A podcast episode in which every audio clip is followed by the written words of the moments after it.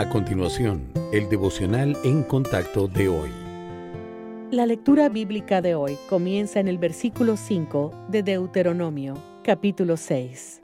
Y amarás a Jehová tu Dios de todo tu corazón y de toda tu alma y con todas tus fuerzas. Y estas palabras que yo te mando hoy estarán sobre tu corazón, y las repetirás a tus hijos, y hablarás de ellas estando en tu casa y andando por el camino, y al acostarte, y cuando te levantes.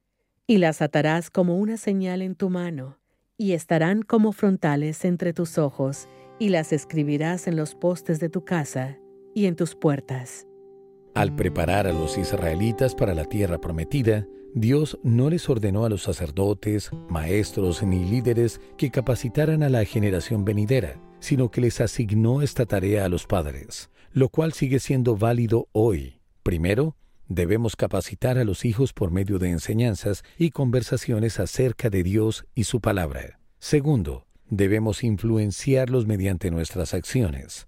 Cuando los padres dejan que la palabra de Dios guíe sus acciones, los hijos no pueden evitar darse cuenta y aprender el comportamiento con el ejemplo. Considere cómo podrían influenciar a nuestros hijos los siguientes comportamientos.